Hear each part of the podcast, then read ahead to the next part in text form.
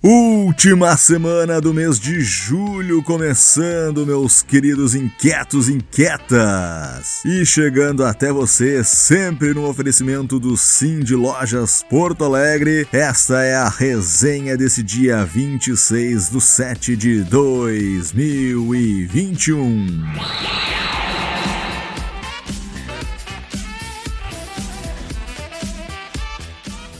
Começamos a resenha ouvindo um depoimento da Greta Paz falando sobre a Porto Alegre que temos e a Porto Alegre que queremos. Confere só o que ela tem a dizer. Olá, eu sou a Greta Paz, sou jornalista, empreendedora, CEO da Eixo. Hoje eu vivo em uma Porto Alegre inquieta uma cidade com muito potencial para ser protagonista e realizar as mudanças que a gente quer ver. A capital dos gaúchos sabe que o caminho não é fácil. Vemos a necessidade de uma saúde melhor para todos e de um transporte que realmente conecte a cidade. Lidamos todos os dias com medo de uma cidade insegura, mas acredito muito no nosso protagonismo. Quero uma Porto Alegre que fure as bolhas, que promova encontros, que saiba acolher e lidar com as diferenças, que retenha e dê perspectiva para os talentos formados aqui. A cultura cidadã pode estar mais presente em todos nós. Eu quero ver a Porto Alegre olhando para suas belezas naturais, os parques sendo frequentados durante o dia e a noite. Eu quero dizer que eu vivo em uma cidade inquieta, que tem um planejamento de longo prazo e que sabe onde quer chegar. Valeu, Greta! Agora é a vez de ouvirmos a prof. Rita Carnevale, que vai contar pra gente sobre o acompanhamento de um projeto implementado pelo SPIN Capital Humano em 2019. Olha só que bacana! Alô, inquietos! Quem fala aqui é a professora Rita Carnevale, integrante de um programa realizado junto com a Casa Marta e Maria em 2019. Programa esse que constituía em recuperar a autoestima e preparar as internas nesta casa, que atende mulheres drogaditas e procura recuperá-las psicologicamente e biologicamente para o ingresso no mercado de trabalho. Foram alguns módulos importantes que a gente desenvolveu. A Silvia, a Mônica, Maria da Glória, a Isabel Cristina e eu. Trabalho que envolveu o preparo delas para ingressar no mercado, o trabalho que envolveu elas a terem uma autoestima e principalmente foco ao saírem da casa. Percebemos, entretanto, que algumas delas precisariam de mentoria. Nos oferecemos como mentoras, recebemos indicações e pedidos de ajuda que atendemos e atendemos com êxito, mas tem um resultado que eu creio que representa bem a caminhada e as aprendizagens que nós fizemos e as aprendizagens que as egressas do curso também realizaram. Uma das egressas passou alguns meses meia desnorteada ainda, mas seguidamente nós nos conversávamos, trocávamos ideia. Emprestei para ela alguns livros, motivei para o estudo, ela decidiu retomar os estudos conseguir um equipamento para ela poder assistir às aulas online. Pois bem, as notas não são inferiores a 9, os professores se admiram com a pontualidade e a qualidade do trabalho, porque eu venho acompanhando ela também via faculdade. Ela está no terceiro semestre, pronta para ir para o quarto. Todas as semanas me apresenta os resultados do que ela aprendeu e como é que ela pode fazer para melhorar isso, aquilo, aquilo outro. Ou seja, extremamente contente e inserida na futura profissão. Ela está trabalhando, já mudou de emprego três vezes nesse período e todas elas por indicação dos seus empregadores, para situações cada vez melhores e melhor remuneradas.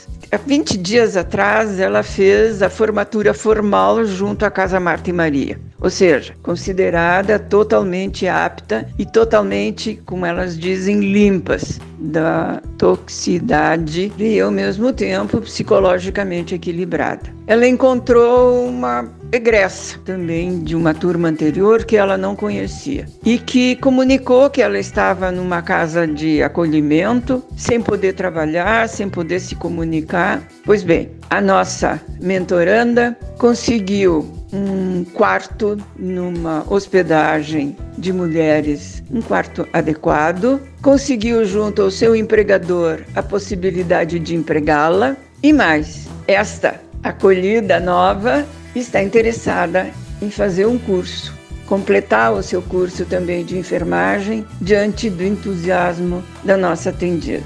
O que eu quero dizer em última instância, gente, é preciso a gente saber ouvir, é preciso a gente saber acolher, é preciso a gente acreditar no que faz. E desejo a todos vocês que estão envolvidos em programas, projetos, atividades que tenham êxito e se sintam tão recompensados como acredito que todas nós, eu em especial, me sinto extremamente feliz e grata por ter conseguido mudança significativa em seis das dez mulheres. Um abraço a todos vocês e um bom trabalho, gente. Baita depoimento, Prof. Rita. Muito obrigado pelas palavras. O que está bem longe de ser motivo de orgulho é este dado aqui. O Brasil registra um feminicídio a cada seis horas e meia. Que absurdo!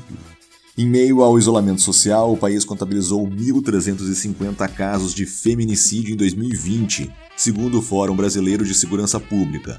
Ao mesmo tempo, o registro de outros crimes contra as mulheres caiu no período, embora haja sinais de que a violência doméstica pode ter aumentado. Em geral, o agressor é uma pessoa conhecida. 81,5% dos assassinos eram companheiros ou ex-companheiros, enquanto 8,3% das mulheres foram mortas por outros parentes.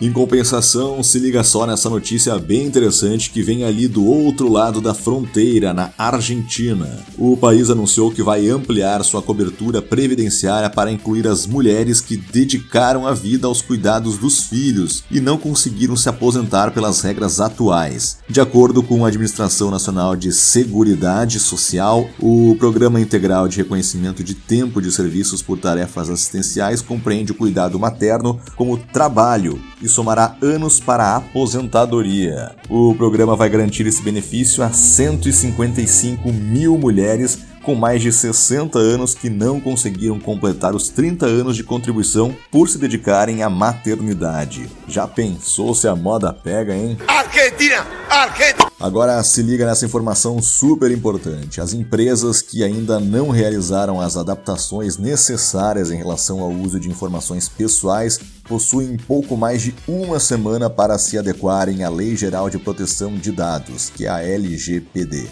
Isso porque, a partir de 1 de agosto, a Autoridade Nacional de Proteção de Dados, a ANPD, está autorizada a aplicar as primeiras multas para casos de denúncia sobre o tratamento inadequado dos dados, sejam eles de clientes, funcionários ou de qualquer pessoa contratada ou mencionada em divulgações por parte de uma empresa.